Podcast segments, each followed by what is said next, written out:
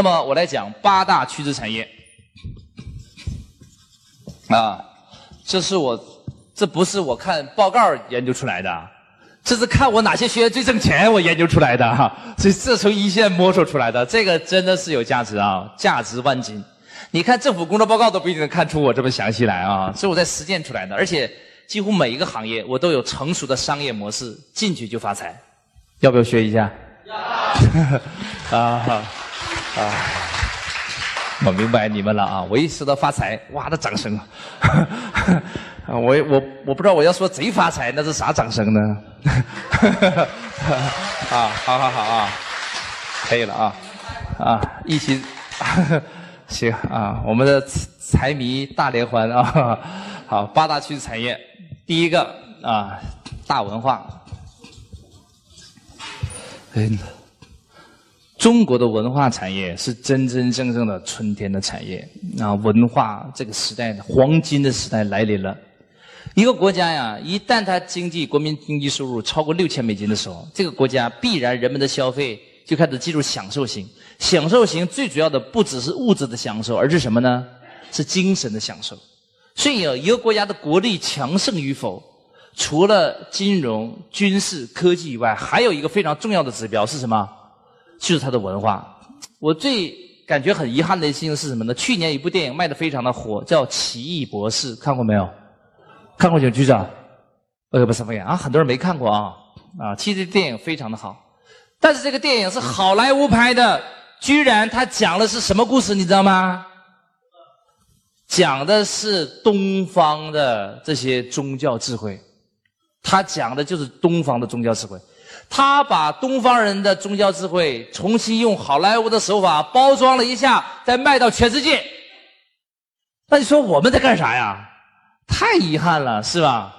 太可惜了啊！但是文化产业的确是中国有重大的机会。为什么呢？我有五中国有五千年的源源不断的历史文化的题材可以挖掘，所以中国的文化产业一定将大爆发。那么文化产业包括哪？这些产业子产业跟大家说一下啊，它包括四个细分子产业。第一个旅游，啊，旅游产业我特别看好。这个产业，准确来讲呢，是以前旅游是弹性需求，现在旅游是刚性需求。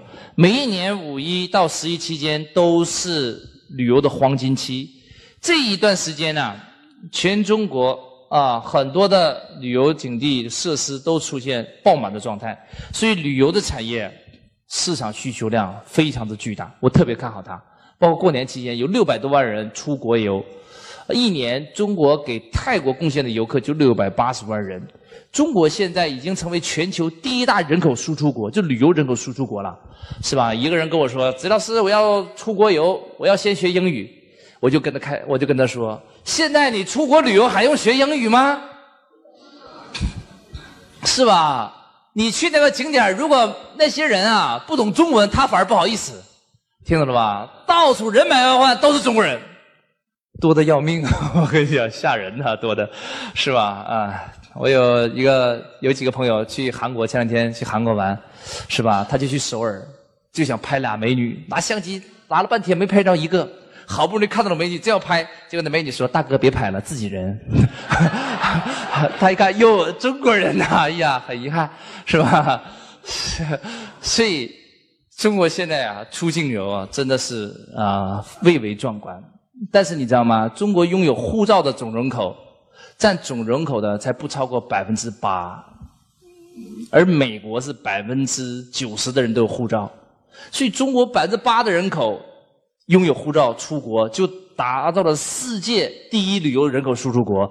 如果中国人达到百分之五十人有护照，你知道会发生什么事吗？中国统治全世界，一定是这样，到哪里 都是中国人。我跟你讲，太可怕了啊！啊，所以啊，现在有个重大的现象，就是全世界的国家，只要这个国家这些社会是精英人群，一定在学中文。一定是这样，我告诉你，全世界的精英人群都在统一学中文，所以大家不用学英文了啊！我正式宣告，哈哈，你把普通话说好就行了，哈，是吧？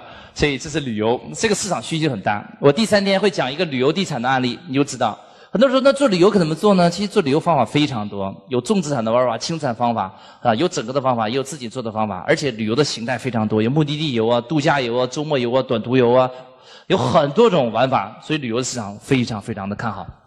好，接下来第二个，第二个是体育，体育文化产业。这个文化这个产业啊，这两年发展速度非常的快，就好像是中超拍出来五年八十亿转播权的天价啊，这在之前是不可想象的。所以啊，体育产业基本上很多资本的大佬都进去了，王健林也进去了，要搞中国杯嘛，请世界最顶尖的球队到中国陪着中国队来踢足球，是吧？那至于恒大，那一零年就已经进入足球产业了。他投资足球的时候，他一年的产值才一百亿，结果呢，到了六年之后，他一年产值已经三千亿了，厉害吧？啊，这跟他投资足球产生了巨大的品牌效应密切相关，所以啊，体育产业威力巨大，啊，它不只是这个品牌效应，它还直接产生经济效应。中国很多运动的职业化将带来巨大的商机，啊，这点就不多说了啊。再往下就是影视，这个我相信大家应该深有感受啊。中国的电影票房每一年都在快速的成长，在。呃，去年中国总票房应该四百多亿吧，再过五年左右，差不多就能超过美国，成为全球第一大票房市场。而且你发现没有，在美国的大片里边，越来越多的中国人的面孔，是不是啊？为什么呢？因为他要做中国市场嘛。所以现在很多好莱坞大片都以取悦中国人为它的卖点之一，要不然它就全球市场它会消失一大半的。所以啊，电影市场这两年发展的速度非常的快，而且电影市场啊。它不只是我们常说、归说的院线电影，就是在那个电影院放映的，还有一种新的电影形态，这两年发展速度非常快，我很看好它，叫做网络大电影。没听说过啊？给你讲一下啊，网络大电影，网大，简称网大，就是网络大电影。网络大电影不是在院线放的，在哪里播放的呢？在一些收费视频平台看的。中国目前有很多视频平台，它都是通过收费赚钱的。比如说什么呢？爱奇艺，听说过吧？还有什么优酷，听说过吧？还有什么腾讯的，很多很多。那么这些视频平台，他们主要的盈利点之一就是点击观看，然后分账，分账。我刚刚帮我一个学员，他是做电影的，我帮他策划了一个商业模式。呃，直接帮企业拍网络大电影，你既可以通过电影分账把这个电影的投资赚回来，而且这个电影还能成为你的植入的一个特殊的广告。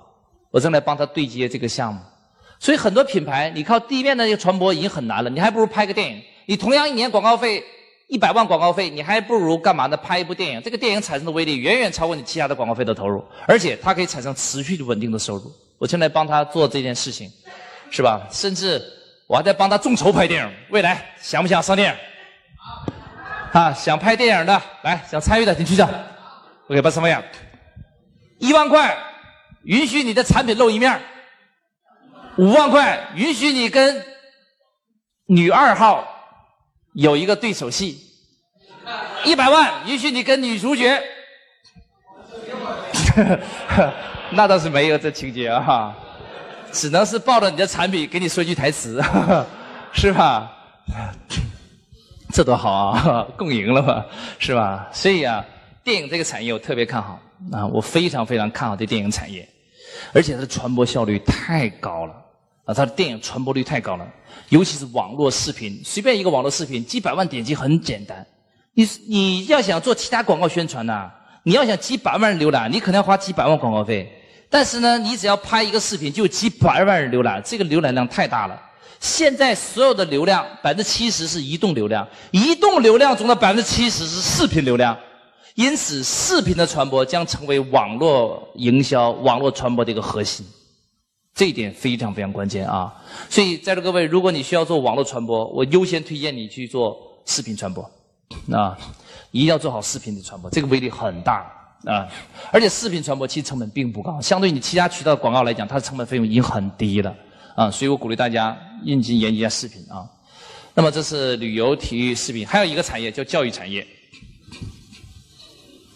教育文化产业我也是非常看好的啊。前两天还有一个学员说：“子老师，我我现在做教育不好做。”我说：“谁说教育不好做？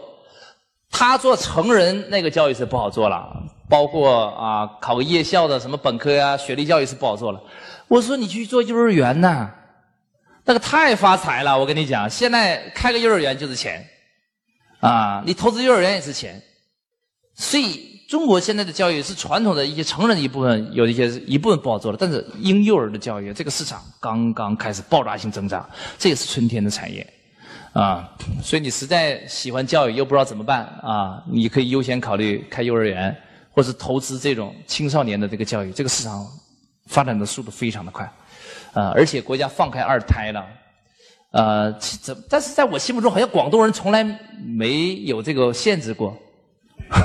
我随便问一个广东人，四胎四胎的生啊，好像计划生育在他们心目中好像没有任何效果似的啊，可能对北方影响大。但是不管怎么样，教育尤其青少年的教育，这个市场的确是非常非常大，这是一个重大的蛋糕。但是不能用重资产的方式做，要用轻资产方式做啊。有机会我们慢慢交流啊。包括像我们这种这种机构也是啊，发展的速度还是可以的啊，市场空间非常大。那么，在美国，平均一天像我们这种成人培训的课程，一天是三万场。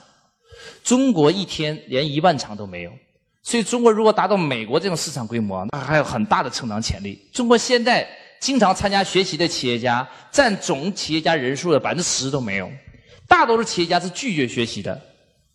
这是坏事还是好事？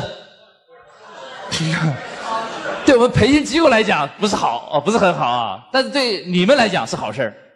你想嘛，你身边人都不学习，你一学是不是就超越他了？对不对？啊，但是我还是希望更多人来学习了，共同学习，共同提高嘛。但是对不对？啊，这些很重要，所以我也看好教育产业啊。那么这是我说的文化产业，包括旅游、体育、影视跟体育啊，这个教育。接下来第二个产业啊。